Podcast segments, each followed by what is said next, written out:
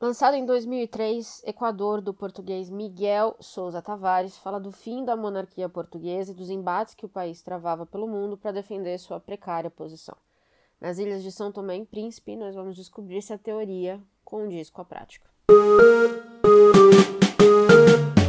São Tomé com Príncipe, tela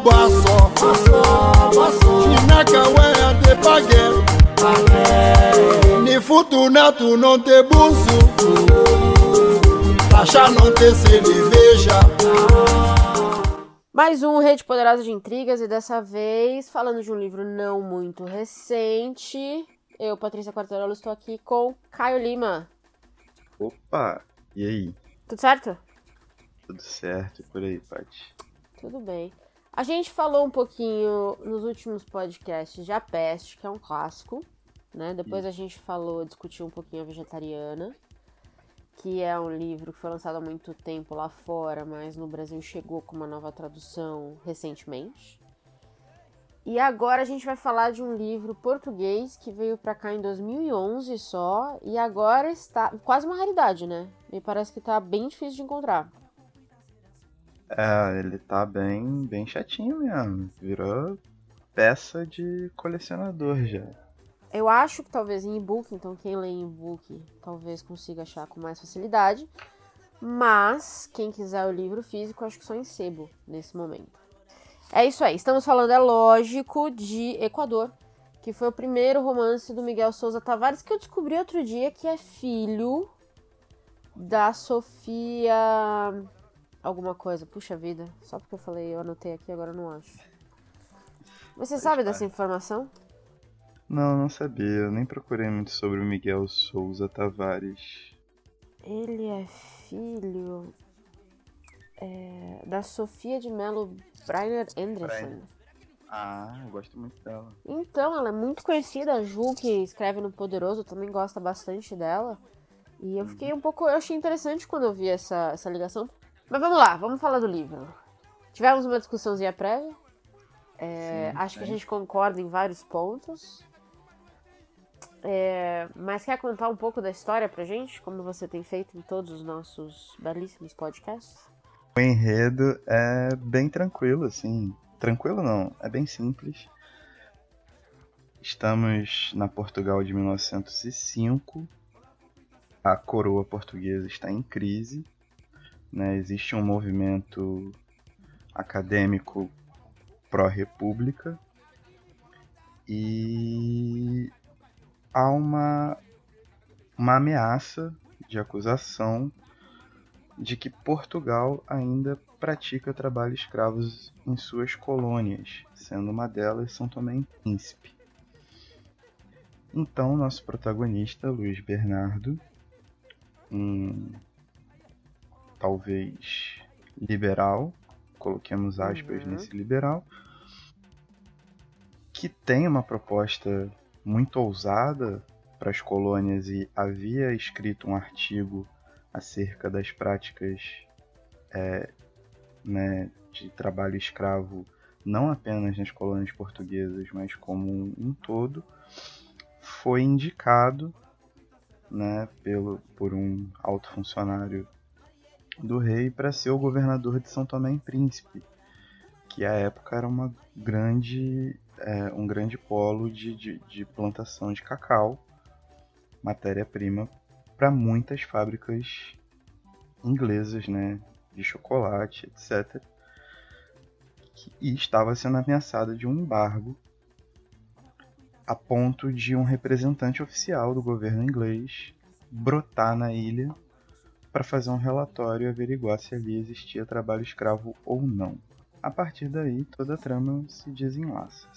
É, a gente está falando aqui do começo dos anos 1900, né? Então, o Brasil já tinha se já era um país independente há algumas décadas, mas Portugal aí se tentava manter a monarquia viva, literalmente, é, tanto em Portugal quanto em algumas colônias pelo mundo.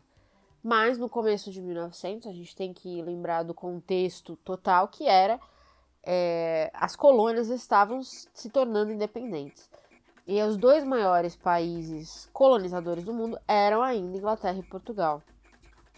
Então esse embate é muito maior do que a escravidão. É, a escravidão ela é um talvez o principal problema trazido por esse embate, né? Tipo, toda a questão civilizatória que é trazida pela colonização é, impinge exatamente nessa, nessa soberania de um de um uma raça pela outra, né? É, o Luiz Valença, que é o nosso entre aspas gigantescas herói, é, ele era um cara Luiz Bernardo Valença, ele era um cara rico, né? Ele tinha, ele era um herdeiro rico, ele tinha uma empresa de é, de navegação, que ele não fazia muita coisa na empresa, a empresa basicamente rodava sozinho. É, então ele era meio que um playboyzinho. Ele era tipo Thor Batista. Isso, exato.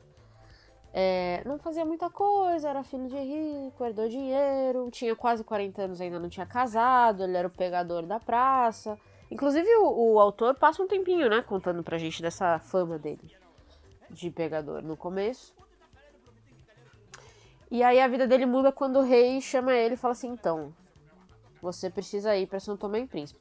Eu acho que a maior pegada aqui é que é, o maior conflito desse começo do livro, da primeira parte, é que o Luiz, o Luiz Bernardo, ele era, ele escrevia artigos no jornal contra a política colonialista, né, vamos dizer assim, de Portugal. Ele era contra a maneira como Portugal tratava as colônias que na teoria para ele era a forma errada de lidar e ele era contra a, a escravidão. Ele escrevia abertamente, ele fez artigos, escreveu alguns artigos no jornal criticando essa postura portuguesa nas colônias. É, e justamente por isso que o rei chama ele.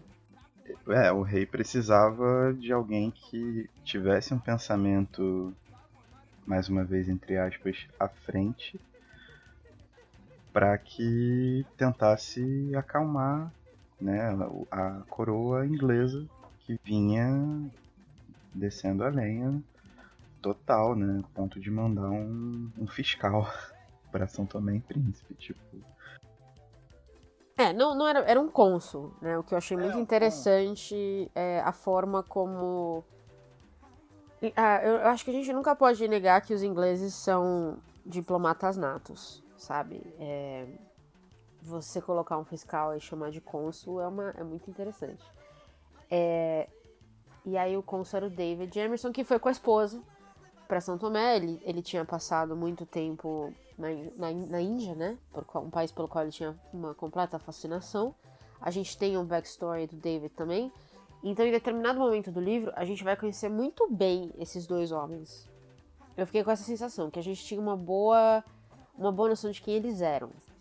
É, ele faz bastante questão de, de apresentar tanto o David quanto o, o Luiz, né, pela questão dicotômica também, né, com que trata um processo civilizatório português, que é um processo de extrativismo que investiu até os últimos até a última gota na questão de trabalho escravo, de você só retirar da terra né, o que aquilo que, que te interessa e, e o cultivo ser totalmente predatório ante o, o, colonialismo britânico, digamos assim, que seria um colonialismo de produção, né, onde você desenvolvia meios produtivos na sua colônia, amarrava ela economicamente a você e ia fazendo com que ela fosse uma muleta e como se ela tivesse uma, uma economia própria, né?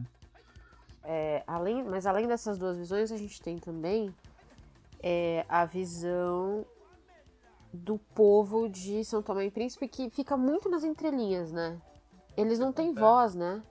É, o que acontece é que o livro, ele realmente ele é muito focado nessa questão do embate político barra diplomático. E acaba que São Tomé é, ele passa um problema até um pouco maior na questão do, da colonização, porque São Tomé e Príncipe são é um arquipélago com duas ilhas principais, né? E está muito afastado da costa africana, assim. Acho que são 250 quilômetros da costa. Então não existiam pessoas suficientes para trabalhar em São Tomé e Príncipe. E para que aquilo ali se tornasse um polo produtivo de fato, né, no caso de cacau principalmente, eles tiveram que trazer, os portugueses tiveram que trazer escravos, antigamente escravos, depois entre aspas serviçais, né, sob contrato, para trabalhar na ilha. Então eram pessoas que vinham de Moçambique, eram pessoas que vinham de Angola, né, com essa proposta de trabalhar em São Tomé e Príncipe. Não eram pessoas que tinham algum tipo de, de raiz com o lugar. E conforme a produção ia aumentando, mais escravos, né, mais serviçais, entre aspas, eram chamados para as ilhas. Isso fez com que, até hoje, eu estava assistindo um documentário, os cidadãos de São Tomé e Príncipe, eles não se sentem, eles não, eles rateiam muito em relação ao que é próprio da cultura deles. Ele, eles dizem que é diferente essa questão de quando você vai em Angola, as pessoas têm uma cultura muito bem fixada e têm orgulho dessa cultura. Enquanto o São Tomense, por exemplo, ele fica meio sambando, porque o São Tomense de hoje ele é fruto dessa união, né, de angolanos, moçambicanos e portugueses, escravos de outras regiões, portugueses, invariavelmente, teve brasileiro que foi para lá na época produtiva, então, tipo, é, o que vale a gente falar, eu acho que eu achei muito interessante como Portugal tentou na época driblar a ideia de que eles levavam escravos, que foi a, aquela, aquele papo todo dos contratos, né? Porque todos os, os, os escravos, né? na verdade a gente não pode mais chamar assim na época, então eles chamavam de todos os trabalhadores que iam desses outros países, que também eram colônias portuguesas, para São Tomé e Príncipe, assinavam um contrato que dizia que depois de cinco anos eles poderiam optar por retornar aos seus países. Eles recebiam é, um salário que era pequeno e eles tinham eles tinham moradia, eles tinham cuidados médicos é, e esse era o argumento de Portugal para dizer que eles não eram escravos. É, o que Portugal parecia não entender muito bem é que não era isso, não era essa conversa internacional, né? Não era esse, o mundo já estava em outro nível quando a gente discutia trabalhadores. É, tipo, a questão é dos contratos, por exemplo, eram contratos firmados em cinco anos, né? Então eles ganhavam salário, metade do salário ia para um fundo, esse fundo ele serviria para quando o, o, contrato terminasse, eles pudessem regressar em segurança para o seu país natal para perto das suas famílias e tudo mais e continuar a vida como trabalhadores. E a outra metade, eles não tinham exatamente o que fazer, bancavam alguns custos, mas esses serviçais, por exemplo, trabalhavam de, sei lá, de quando o sol nascia, 6 da manhã, até as 6 da tarde, com toque de recolher às 8. Só que sendo uma ilha no Equador, é, eles trabalhavam até as 6 da tarde só porque chovia muito todo dia.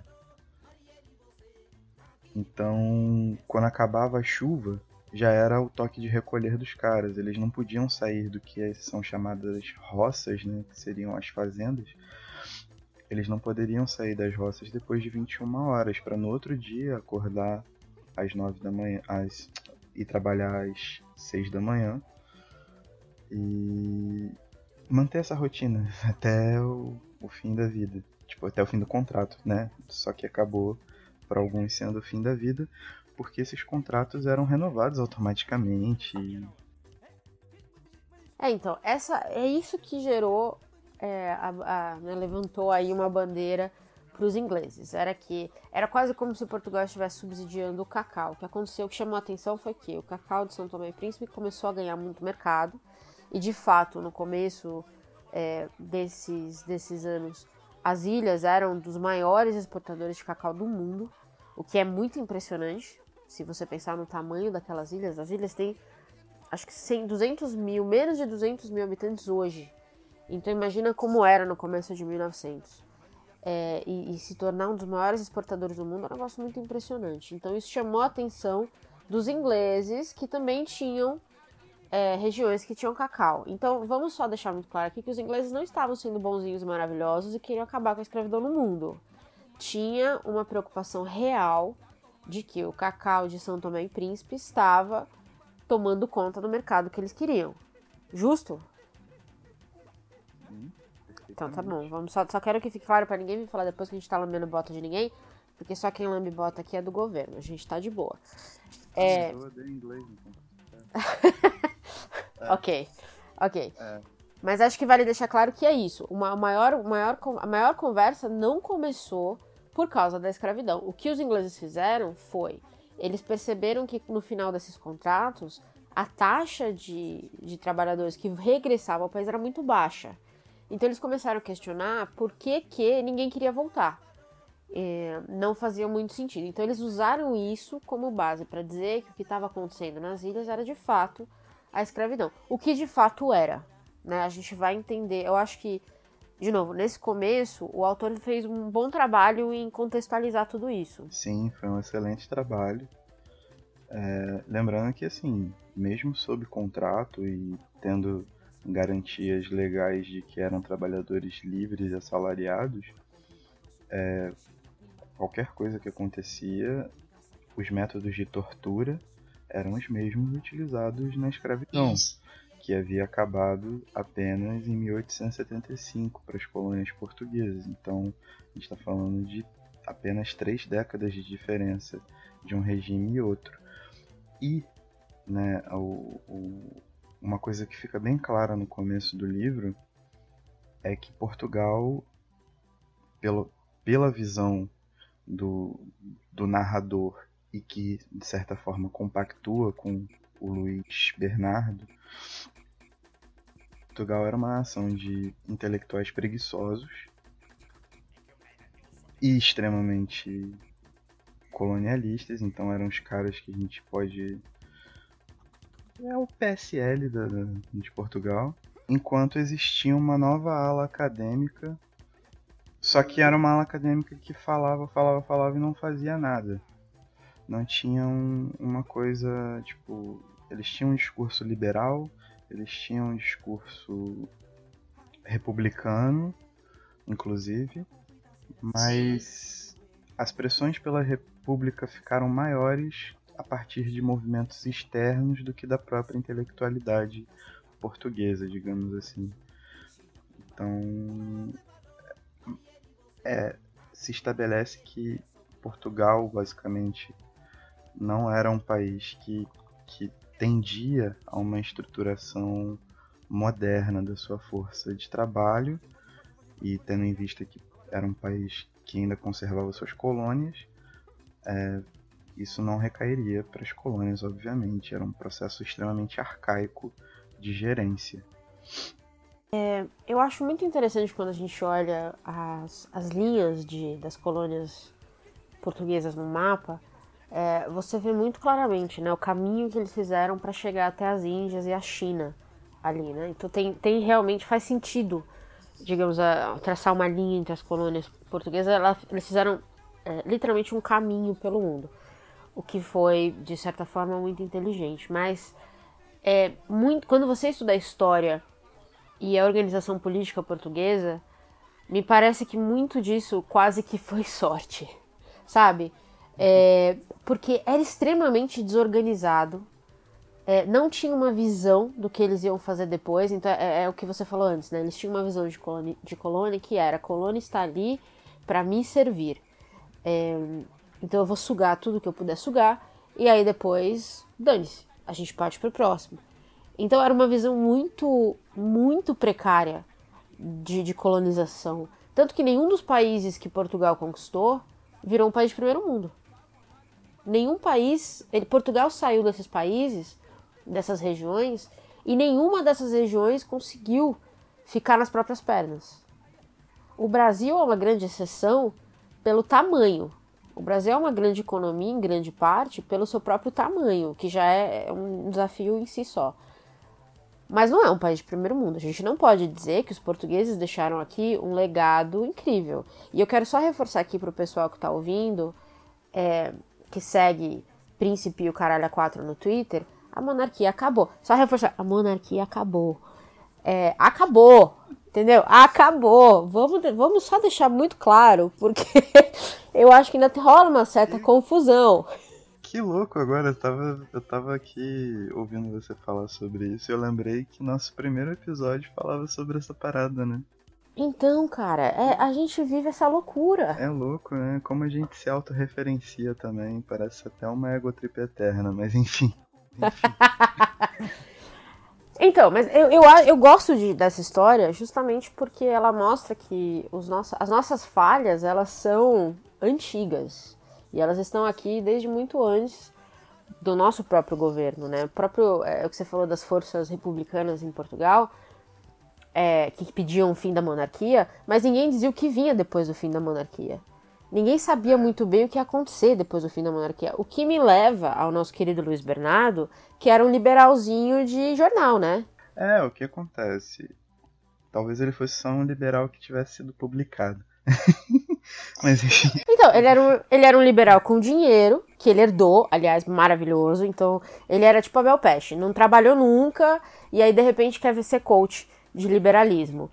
É, então o que acontecia? Ele nunca trabalhou, ele herdou a empresa do pai, ele era um playboyzinho e ele era contra as colônias, mas ele não tinha muita noção do papel das colônias, me parece, porque quando ele chegou em São Tomé, quando tudo que ele dizia foi posto à prova, ele não tinha, ele, ele surtou um pouquinho, não?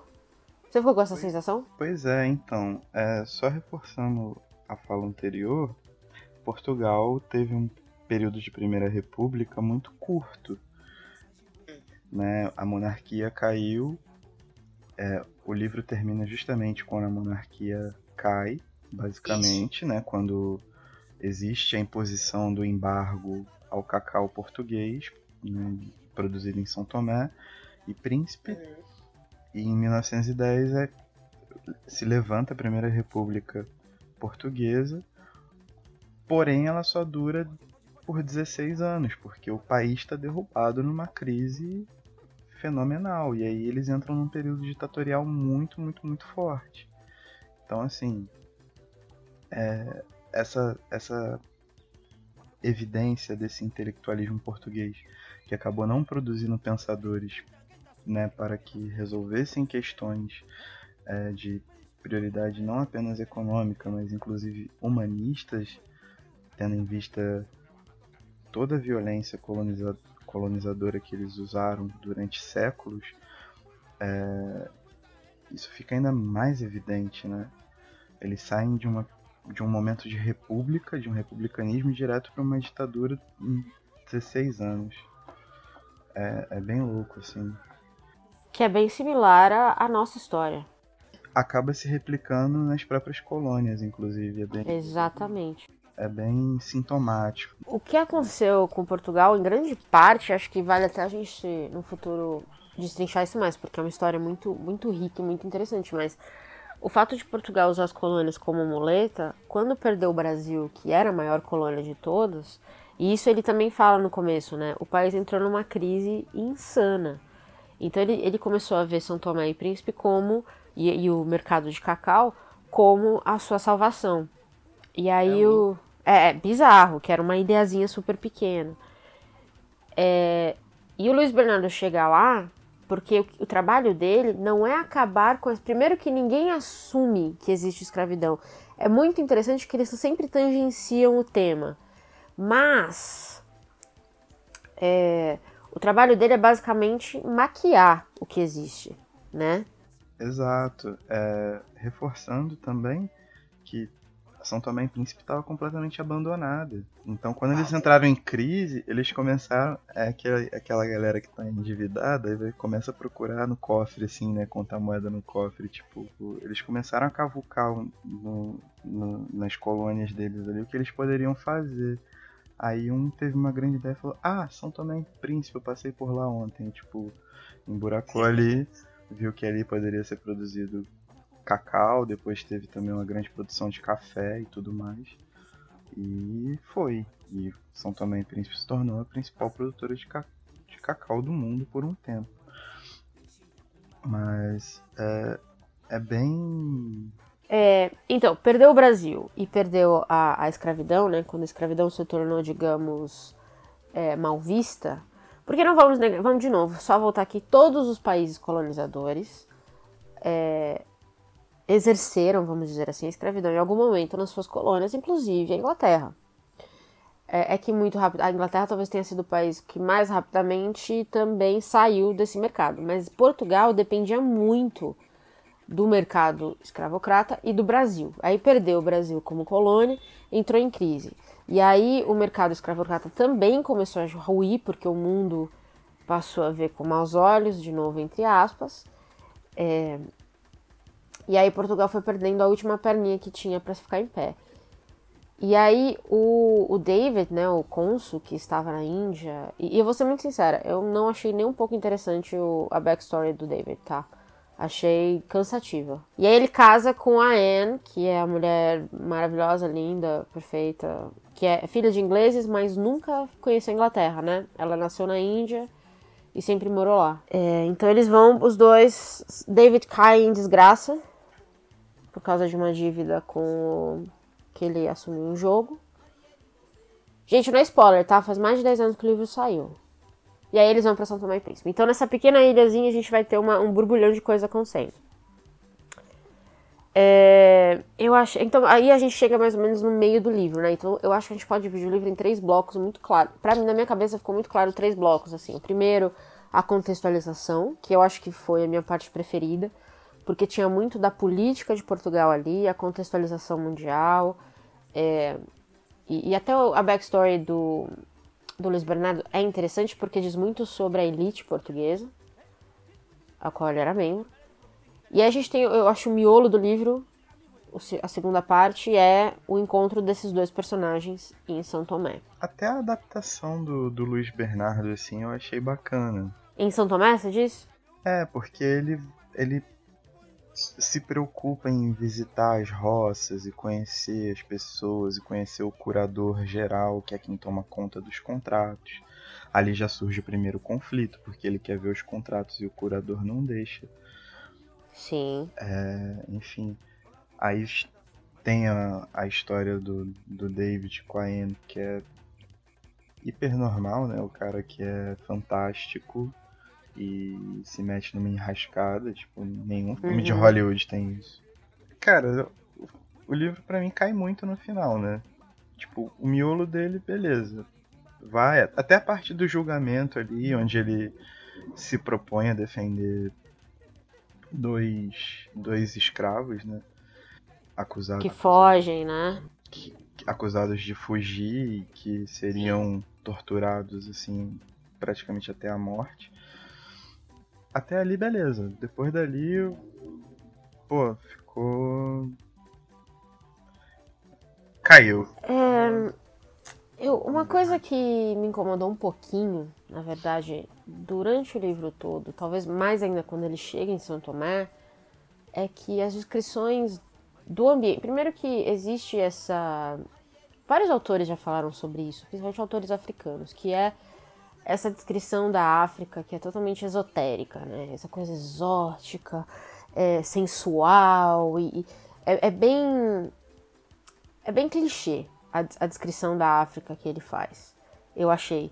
É, você, você podia estar em São Tomé ou em qualquer outro ambiente da África, porque eu já vi vários países ser descritos exatamente da mesma maneira. É, e, e é muito interessante que ele, como a elite portuguesa, também conhecia tão pouco das colônias, né? Eles, eles dependiam das colônias, eles, é, em grande parte, mas não conheciam muito bem o que eram as colônias. Ele ficou surpreso com tudo que ele viu, basicamente. Até com a chuva com horário, assim, a chuva cai todo dia, chocante.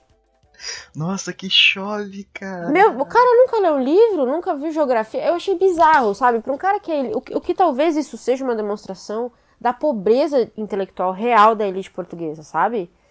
É, de não conhecer o mundo de verdade, de não sair daquele umbiguinho deles. É, então, nesse ponto, assim, eu acho um saco porque eu acho que é uma parada que prova a mediocridade tanto do sistema colonialista, mediocridade não, né? A vileza, a, como é cruel um sistema desse tipo e as marcas que ele deixa, quanto a mediocridade da intelectualidade portuguesa à época, né? Enfim, então o Luiz Bernardo ele é meio que um, um expoente disso. Dentro desse, desse quadro ele foi muito bem escrito. É, exato, achei também. Entendeu? Então, assim, se você olha por essa ótica, ele é o português que chega na África e fica soberbado com tudo. Se vem um tucano, ele tá, oh meu Deus, o tucano. Se vem um. Isso, cores na natureza. Se vem um tatuzinho, meu Deus, tatuzinho bola. é, é quase uma criança vendo o mundo. Exato, tipo, a falta de visão que os caras que o cara tem é ou que os caras tinham no caso, eram era muito eles realmente tratavam né, as colônias como algo extremamente periférico e exploratório, né? Porque eles não ligam a mínima. Inferior, né? E isso também fica muito claro nas descrições que a gente tem. Por exemplo, o, o Luiz Bernardo, várias vezes ele é descrito como um cara. Ele era a elite, alto, forte, bonitão, né? Porque ele pegava as minas todas e tal. Até mulheres, até mulheres que tinham ótimos maridos se apaixonavam por ele. E, e aí ele chega na África e, os, e os, as primeiras duas pessoas que ele conhece, que é o, o governador, se eu não me engano, e o, o curador, que você comentou, eles são, eles são se eles não são negros, eles já estão muito próximos. Tem até uma hora que ele fala assim, eles já estavam há tanto tempo lá, alguma coisa assim, porque eles escrevem os dois assim, ah, eles são baixinhos, eles são diferentes. E aí na, na descrição mesmo você sente uma que ele olha para os outros como ou a descrição dá, dá a entender que ele olha para os outros como inferiores. Sim, várias vezes. E, até mesmo no, no discurso dele, quando ele vai tratar sobre questões de que aqueles serviçais negros não poderiam ser tratados como escravos, ele reconhece, ele fala assim, tipo, eu sei, eles são negros, eles são inferiores, uhum. mas a gente tem que ter uma postura diferente. Então, assim, a visão colonizadora está baseada ali, né, de, como um todo. O que ele queria era uma forma de arrendá-la, mas moderna, talvez mais eficiente. Né? Então, uma visão realmente continua sendo uma visão predatória. Isso não tem como escapar. É, o David chega é, para visitar as roças, né, e ver se existe de verdade a escravidão, porque a, a ameaça é que se ele provar que existe, se ele disser para a Inglaterra que existe, é, a Inglaterra vai, vai colocar o um embargo no cacau de São Tomé e Príncipe, causando um problema maior ainda para Portugal, certo? É isso que eles estão tentando evitar. É, e, eu, e eu gostei, teve uma parte que eu gostei quando o David chegou, que é a amizade que eles formam. Eu achei realmente interessante porque eu, dado o background que a gente tem do David e o do Luiz, eu não sabia se eles iam ser homens que iam se entender. Mas eles parecem que formam uma amizade muito interessante. E aí tem a Anne. Acho que, né, acho que a gente pode contar o que acontece, né? Ô, Paty, foda-se spoiler, manda bronca aí. é, existe, forma-se aqui um triângulo amoroso, que é muito previsível. Eu não sei você, mas eu achei previsível e eu achei chatíssimo. Nossa, demais, né? E assim, a forma como é, porque em nenhum momento o, o Luiz o Luiz Bernardo se mostra ser um cara, tipo, melhor do que todo mundo. Ele talvez se ache melhor do que todo mundo pela forma como ele pensa. Mas ele é o cara que, tipo, ele gosta de viver em, gostava de viver em Lisboa, gostava de, de ser o garanhão, papapá, de tomar bom vinho, ir para concerto, ir pro restaurante, mas ele nunca fez nada de extraordinário. De repente chega a Em falando: Nossa, Luiz, você é um ponto fora da curva no mundo. Eu fiquei assim, tipo, eita porra. Eu acho que eu não gostei muito da caracterização da Anne, porque assim, primeiro que eu achei super. Primeiro que a gente dá. A gente entende que ela era super devota ao marido, de repente ela não era mais. E de repente não tinha nada a ver com o Luiz, porque tem a história do Gabriel no final. Então, é, ela era o que? Ela era ninfomaníaca? Ela era, sei lá, uma traidora serial? Assim, entende o que eu quero dizer? Eu achei descaracterizado depois tudo que aconteceu. Porque assim, na Índia, o David deixava a Anne em casa e ia pro salão daquele cara onde ele se endividou todo. Naquele salão existiam benefícios para os homens, um espaço não só de, de, de jogo, mas também de, de, convivência, de trocar ideia, e também tinham prostitutas à espera deles para eles utilizarem, como se fosse um, um harém. E na Índia, onde ela foi criada, era admirada e tudo mais, ela nunca fez nada. Aí ela chega em São Tomé em Príncipe, do nada, olha pro português e fala: é você. Exato, esse é meu ponto. Assim, não fez sentido nenhum, porque ela. Se ela fosse uma mulher que sempre traísse marido, enquanto ele a idolatrava, a gente ia entender um pouco isso. Mas assim, ela era uma. Ela era colocada como uma baita esposa compreensiva. É, pô, o marido se endividou, foi a ruína, ela ficou do lado dele, eu nunca vou largá-lo. E aí eles vão pro São Tomé e Príncipe e de repente. E outra, o final, para mim, ficou mais bizarro ainda com a história do Gabriel, não sei se você lembra, mas é do escravo, né? Que, enfim. Uhum. Assim, não fez sentido nenhum.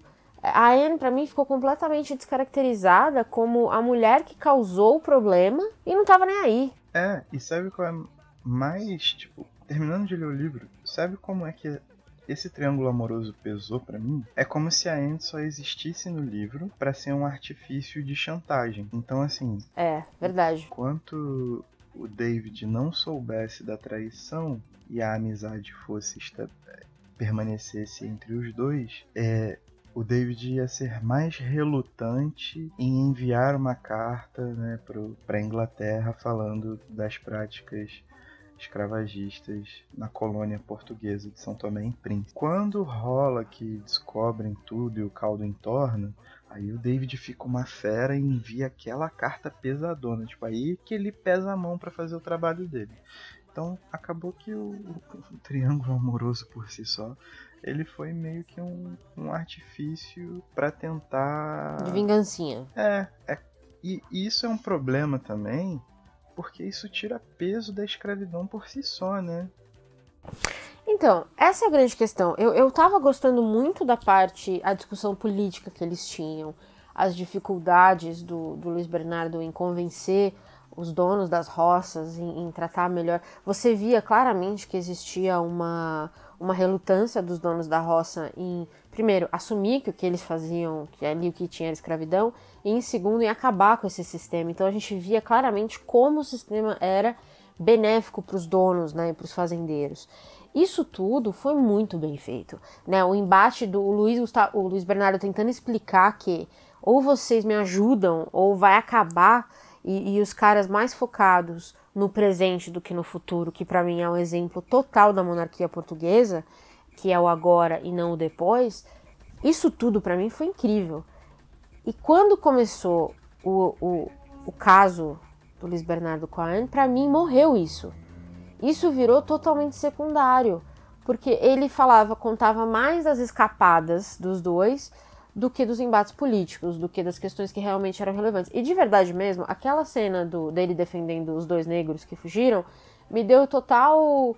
É, eu lembrei muito daquele livro famosíssimo, a história famosa do To Kill a Mockingbird, como é que era? O, Sol é para Todos. Então me lembrou muito do, do Sol é para Todos, no sentido de que é, sabe, coloca aquilo ali para colocar o Luiz Eduardo como esse bastião da liberdade e do que é certo. É, quando na verdade ele em momento nenhum disse para os fazendeiros para acabar com o sistema. Ele disse para não deixar o inglês ver aquele sistema. Exatamente. Então ele não era um bastião de nada. Ele estava ali quase que quando, a, quando o caso começou com a Anne, quase que ele entrou numa agenda própria e a escravidão virou a escravidão ou toda aquela outra situação virou uma coisa secundária. E aí eu acho que isso, a forma como você colocou faz todo sentido. A Anne não teve papel nenhum, a menos que você queira atribuir a ela o embargo de São Tomé e Príncipe, que no final foi isso que aconteceu. É, e eu acho que é uma solução muito rasa para um problema que é muito maior, assim, porque sendo muito sincero, o David mesmo, que era o, o, o, o cônsul a fiscalizar as ilhas e a reportar o que estava acontecendo em São Tomé e Príncipe, ele basicamente não toca no assunto. Sempre que ele toca no assunto é, uma, é um bagulho mesmo assim, mais ou menos assim. Ô Luiz, você é meu amigo, tô aqui querendo falar contigo o seguinte. Antes de eu enviar o meu relatório, eu vou te avisar qual é a minha posição para que você possa se estabelecer com calma. Uhum. Mas ele são raros e muito perenes os momentos em que o, o inglês toca na ferida do que é aquela, aquela escravidão que ele tá ali para ver, que ele tá ali para investigar o que tá acontecendo. Então, tipo, acaba que virou um recurso muito pobre, sabe, para poder indicar, para poder encaminhar a história, né? Porque é um romance histórico, ele é baseado em acontecimentos históricos. Eu achei isso terrível, assim. As últimas 200 páginas do livro eu li com bastante enfado, para falar a verdade. É, e você, se você pensar, né, o David é colocado como esse esse grande, né, esse grande homem da diplomacia inglesa, e quando ele chega em São Tomé e Príncipe meio que acabado, ele vira, ele podia ser qualquer um, na verdade, porque ele não fez nenhuma manobra política, porque de verdade mesmo, assim que ele chegou, ele já sabia o que estava acontecendo na ilha. Quando ele foi visitar as roças, ele já tinha sacado o que acontecia.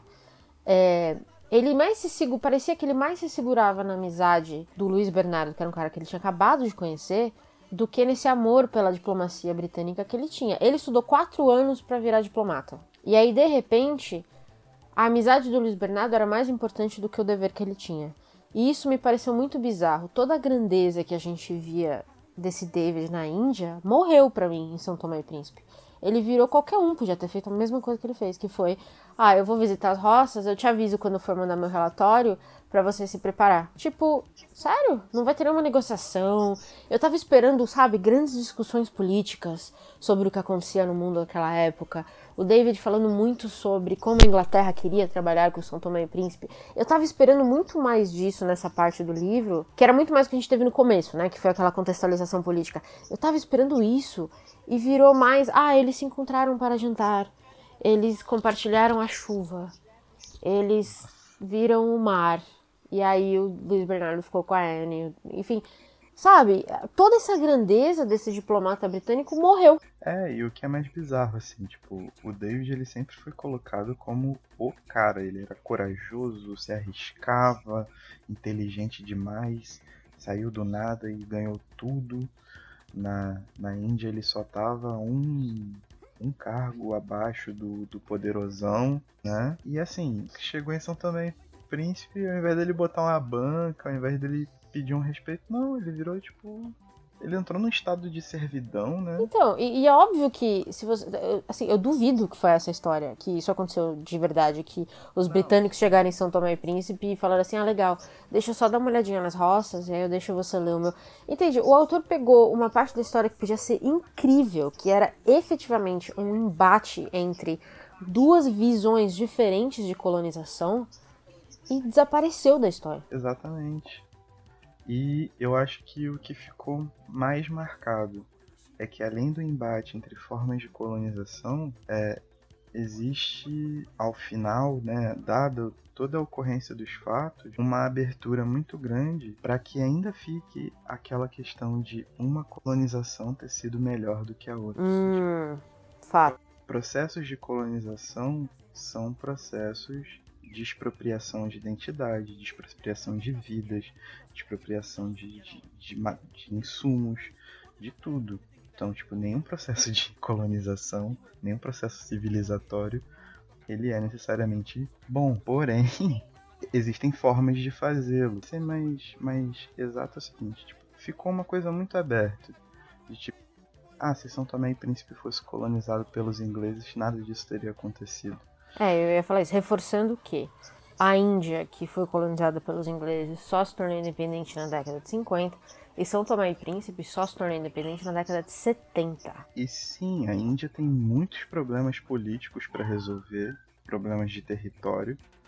É, as colônias inglesas, a África é um continente completamente dizimado, com problemas políticos gravíssimos. Se a gente fala, se a gente fala que a nossa democracia é muito recente, porque tem apenas 30 anos e papapá, papapá. Mano, tem tem país na África que nunca teve um princípio democrático ainda, sabe? Com culturas milenares. Mas faltou dizer também que todo esse papo da Inglaterra no começo né, do século passado, a Inglaterra passava pela Revolução Industrial. E a Inglaterra substituiu os escravos das suas colônias pelos escravos ingleses. Então a classe operária inglesa, durante muito tempo, trabalhou muito para ganhar centavos no dia. Então a gente tem que deixar claro que não existe, não existe gente boazinha nessa conversa. Não, ninguém. Então, e, e eu vou reforçar de novo que a monarquia acabou, né? No Brasil, em Portugal, acabou, todo mundo acabou. Então é muito triste você ver o que foi. Hoje eu estava pesquisando sobre São Tomé, que a gente ia gravar, São Tomé e Príncipe, e eu vi que hoje eles estão recebendo investimentos de um bilionário sul-africano da área de TI, que está investindo muito em turismo, né, porque eles têm essas ilhas paradisíacas, e em agricultura. E, e, pelo que eu pude ver, parece que recentemente descobriram algumas jazidas de petróleo. Mas é isso que o é isso que o, o, a, o território tem. É, São Tomé e Príncipe não vai ser uma, uma potência industrializadora no mundo, e não foi deixado muitas bases para que eles se tornassem qualquer coisa além disso. É, cara, é muito louco, porque assim, São Tomé só foi se tornar independente de Portugal em 1975. Então, é muito recente. E num documentário que eu estava vendo, a, uma professora estava falando que quando ela estudava, é, pediam para que eles desenhassem frutas no colégio. E eles desenhavam manga, desenhavam abacate, desenhavam mamão, e os professores olhavam para eles e falavam: Não, isso está errado, você tem que desenhar morango, maçã, pera, uva, que são frutas né, de clima mais frio e clima mais temperado e tal, que tem na Europa. então, tipo, eles não tinham direito a mínima identidade, cara. É muito bizarro isso. A colonização é um negócio bizarro, né? O processo todo é um negócio ridículo se você parar para pensar. E se você olhar que esses dois países muito pequenos que hoje cabem dentro de São Paulo, São Tomé e Príncipe basicamente é o bairro onde eu moro, 200 mil habitantes. É, mas Portugal e Inglaterra são minúsculos e conseguiram causar o que causaram no mundo. Ah, eu fico impressionada e, e, e horrorizada ao mesmo tempo, assim. E é bárbaro porque assim só chegavam dois navios por mês em São Tomé. Um que vinha de Angola e outro que vinha de Portugal. Não, assim, não ex existiam muito poucos portugueses lá. A grande maioria, obviamente, eram de trabalhadores, serviçais, assalariados, entre aspas. É, então, não faz sentido esse poder, assim, né, numa visão coisa. Nada impediria que, que os serviçais, no caso, se rebelassem de vez e tomassem conta da ilha. Porque até chegar algum, alguma força militar lá para conter essa galera toda, mas o, o pensamento do colonizador é uma coisa tão. A violência usada é uma coisa tão brutal, é tão. né, tão forte, tão pesada. E um continente inteiro foi subjugado assim de forma completamente cruel. Né? Isso me lembra aquela cena de Django com o Leonardo DiCaprio, que ele fala exatamente isso. Eu várias vezes me pergunto por que, que eles não se levantam e nos matam todos. Resumindo tudo isso, você recomenda o livro? Cara, se a pessoa quiser ler, eu acho que é muito importante também, porque tem muito pouca coisa escrita, principalmente em ficção, no que tange a, a a África lusófona. E a língua é uma coisa que nos une a todos. É, então acho que é importante você ler com essa visão. apesar de ser um livro muito grande, muito extenso, são mais de 500 páginas. E assim, pode pular as partes da do triângulo amoroso ali. Já contamos tudo mesmo. É, porque realmente. Não acrescenta muito. Foi um, um recurso que. Poxa, não valeu. Simplificou muito uma coisa que não é simples, sabe? E, e quando você se pega para para ler um romance desse tipo, quando você pega um calhamação de 500 páginas, eu acho que você quer o aprofundamento das coisas, né? Você quer que aquele, aquele livro vá te carregando durante o tempo que você vai lendo e vai te, né, guiando por várias nuances e ele se perde nisso completamente. Porém, como alguma base para que a gente conheça alguns aspectos da formação né, da África lusófona, eu acho bastante interessante, sim. É, era o que eu ia falar. Eu recomendo principalmente pela primeira parte, que você tem uma contextualização muito boa da elite portuguesa banal e de como Portugal lidava com as colônias e do momento da monarquia, né, que era o final ali. É, esse começo eu achei, vai, vamos dizer, as primeiras 200 páginas, é, é realmente interessante, de verdade. É, eu gostei, e eu acho que foi esse começo que me deu assim, eu, dei, eu tinha dado pro livro, eu terminei o livro, eu gostei do livro, na verdade, eu gostei da, da história, eu gostei de ter conhecido mais sobre São Tomé e Príncipe, eu nunca tinha lido nada sobre o, o país e, e muito menos sobre essa parte específica da colonização portuguesa. É, existe altos e baixos, e os baixos são bem baixos, que, que é esse triângulo amoroso que também, para mim, foi fraco no total. É, mas o que eu diria para vocês é, leiam esse livro e depois leiam um Miyakoto, leiam um, um José Eduardo Galusa, porque para vocês entenderem, principalmente, a diferença da caracterização da África, né, feita por um português e feita por é, africanos.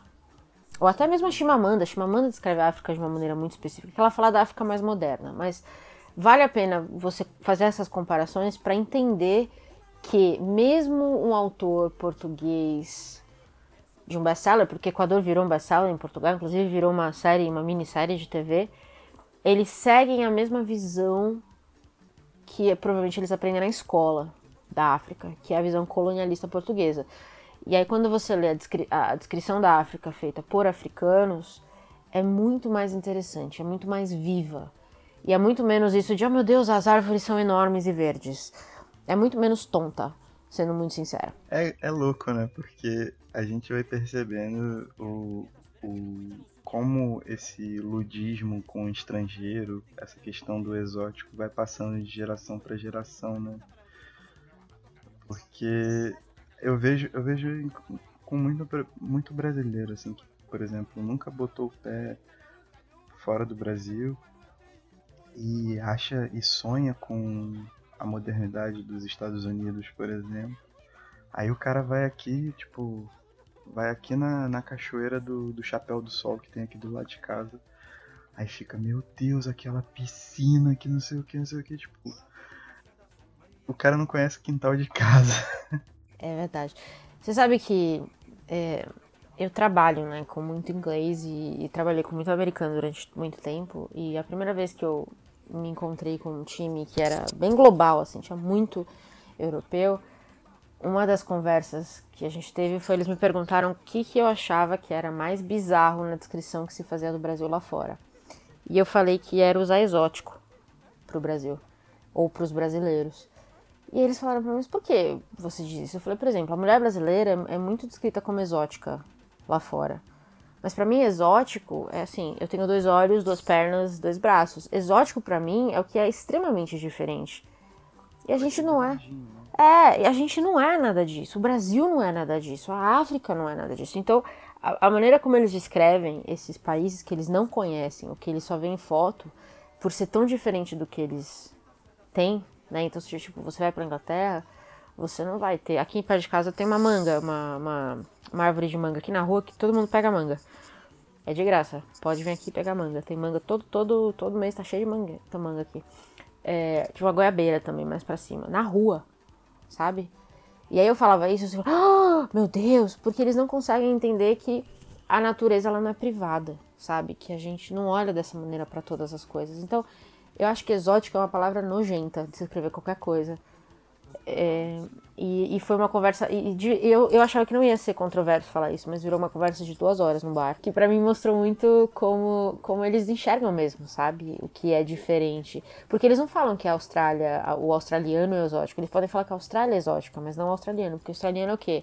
É loira do olho azul. Então é muito bizarro. Não, e é louco. Eu também trabalho com muitos gringos aqui.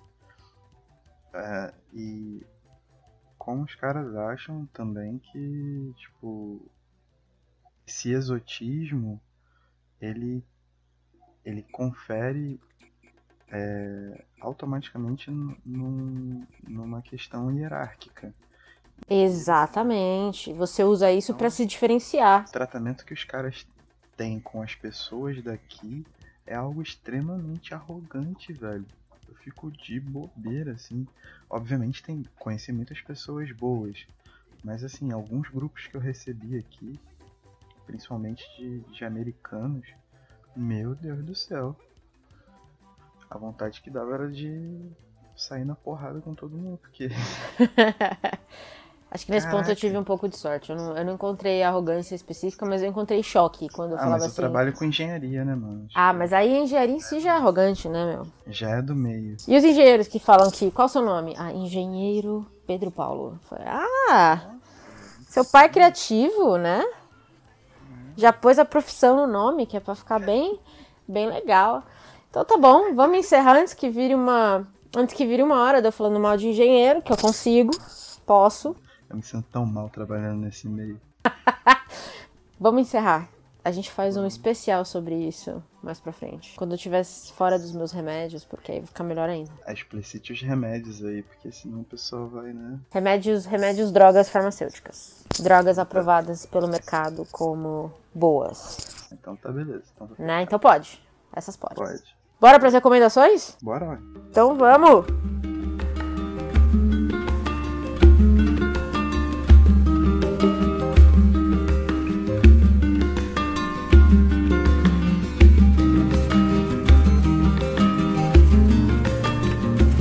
Fechando esse episódio, Caio, me conta aqui. O que, que você tá lendo, assistindo? O que, que você tem de bom para recomendar pra gente hoje? Caramba, hoje eu tô com algumas coisas para recomendar, hein? Primeira coisa é um podcast da Folha de São Paulo, o Ilustríssima Conversa. Todo episódio é uma entrevista e são muito boas. Com político? Assuntos gerais. Literatura, política. Gostei. É, saúde, educação, arte, tudo. Legal. Ah, acho, acho que é de 15 em 15 dias que eles publicam. O último é com Boris Fausto, ficou bem legal, ficou bem bacana. É, outra, a outra recomendação é uma série no, no, Netflix que se chama Maniac, produzida pelo Boa. Jonah Hill. É louca. Estrelada pela Emma Stone. E a série fala sobre drogas. É, sim. Basicamente, né? Mas drogas bem diferenciadas, né? Bem diferenciadas, porque elas ativam o pior do que há de você e as pessoas acabam ficando viciadas nessa sensação. De certa forma, eu tô na metade da série, mas é muito bem produzida, tem um visual meio noventista assim. Uhum. me agrada pela metade. Algumas coisas eu gosto, algumas coisas não várias influências também do, da cultura japonesa que assolou os Estados Unidos nessa época, né? Power, Power Rangers que eu digo e tal. Sim. né? Fato. Assim, e o Jonah Hill é um cara que eu gosto bastante, sempre gostei, mesmo das comédias de adolescente que ele fazia, porque eu assistia quando era adolescente. Então. Que isso, Super Bad eu consigo assistir hoje e chorar de dar risada. Não, Super Bad Maravilhosa. sim. Tem, tem outras, pô, tem outras. Mas assim, ele é um cara que ele tá mais envolvido com trabalhos mais conceituais. Eu acho que Maniac foi um é um bom é, é uma boa porta de entrada para essa nova fase do Jonah Hill. Tá com o patrocínio da Adidas, fazendo tênis exclusivo, tá? Tipo, ele tá tá topster. Topster demais e a Emma Stone, cara, indicada ao Oscar já. Minha... Vencedora do Oscar, ela ganhou por La La Land. Ela ganhou, eu não acompanho. Ganhou. Não sei, não, não acho que foi justo, tá? Mas, mas ganhou. Mas tá Mas aí. ela é uma baita atriz de qualquer forma. Esse pano de fundo é muito interessante. Como eles trabalham as coisas. Tem um humor bem ácido, bem eu. Uhum. Então, a identificação imediata. é, e termina em 10 capítulos só, né? Não fica se arrastando em temporada, temporada, temporada, temporada. Você viu ali, tem um- uma coisa fechada. Isso me interessa bastante também, porque eu canso de séries muito longas. É, outra recomendação é um mini documentário contando o processo de produção dos Gigantes, o disco do BK. Ele lançou no canal dele no YouTube, tá aberto para todo mundo assistir. É, foi bancado, né, junto com a Pirâmide Perdida, que é a gravadora, e a Kenner, patrocinou boa parte da coisa toda. É muito bonito ver artistas que vieram do nada, só com a força do sonho, investiram pesado na- no próprio crescimento artístico, não apenas em questão né, de, de estudo, mas também em equipamento para chegar onde chegou. E agora o maluco tá brilhando, inclusive agora ele tá fazendo uma Eurotour com o disco dele, tá tipo. Que chique. A gente tomava cerveja na porta da Veiga em 2011 e hoje o maluco tá caminhando, então eu acho muito bonito e fica indicação porque é um baita disco. O, o Abebe é um baita cara, um baita letrista, um baita músico. É muito bem produzido. As artes do Maxwell são lindas também pro disco e pro documentário. E fomentando também, né, a- as vizinhanças, assim, eu acho que é muito, muito importante. E eu acho que é isso. Algumas coisas, três coisas, como sempre. Não, mas tá. Pô, boas dicas, boas dicas. Sim. Inclusive, esse mês eu não recomendei um livro. Porque só li A Peste e o Equador e a gente gravou podcast dos dois. Cara, mas eu vou te falar que abril tá difícil também, hein? Tô numa ressaca ferrada. E é por isso que a minha recomendação também não vai ser um livro. Vai ser um documentário. E eu vou resumir tudo em uma palavra: Beyoncé. Ah, tá. Meu Deus. Não gostou, mas aqui. Não, eu não. Amo. porque- Não quero nem saber. Amo assistir o documentário sobre o show dela no Coachella. É, ela foi a primeira af- é, é, afro-americana, né? African American, que foi uma, uma das maiores, das principais atrações do Coachella, depois de não sei quantos anos que existe aquele festival do cacete. Então, ela usou isso como base para explicar qual foi o conceito que ela criou pelo show.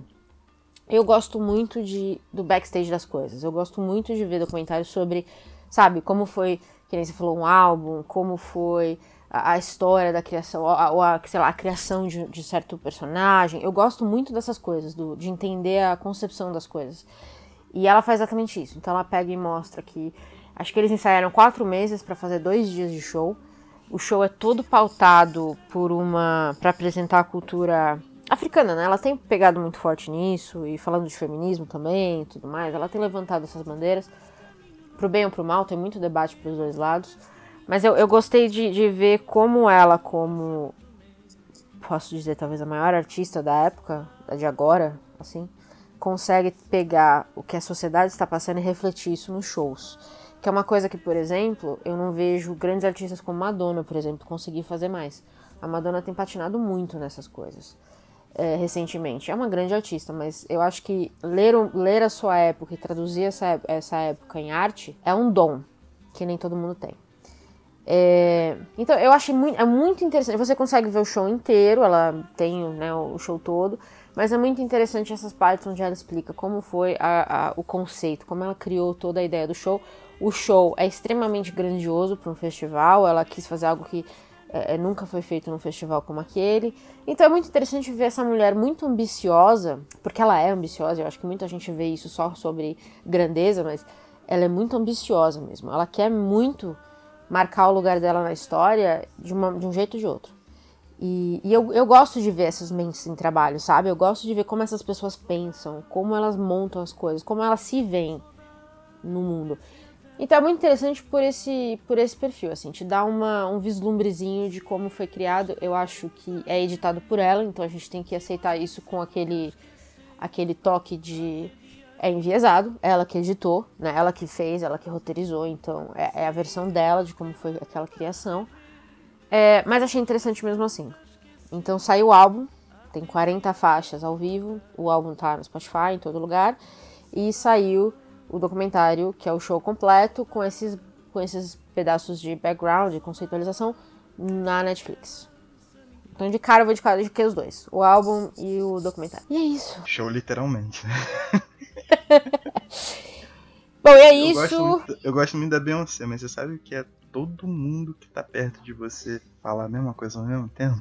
É, você cansa um pouco, né? Caraca, eu abri o Facebook hoje É um overhype. de, tipo, de 10 posts, eu acho que uns 5 ou 6 eram sobre esse documentário. Um meu, inclusive. Então, assim, é uma parada que. Eu Não, vou, eu sei, eu vou sei. assistir. Eu vou assistir porque eu gosto muito da Beyoncé também. Tipo, tal. Acho importante também, gosto de descobrir o processo criativo das coisas e tudo mais. Mas que deu uma hype. Deixa passar hype, talvez seja mais legal. É que eu não aguento. Eu não, não tive essa paciência. Bom, então acho que fechamos com boas indicações e voltamos esse mês ainda pra falar um pouquinho de BO, né? A gente tem aí um BO vindo que eu vou dizer que eu acho que vai ser poderoso. Fechou? Fechou. Então, Caio, até o próximo. Até a próxima. E tchau.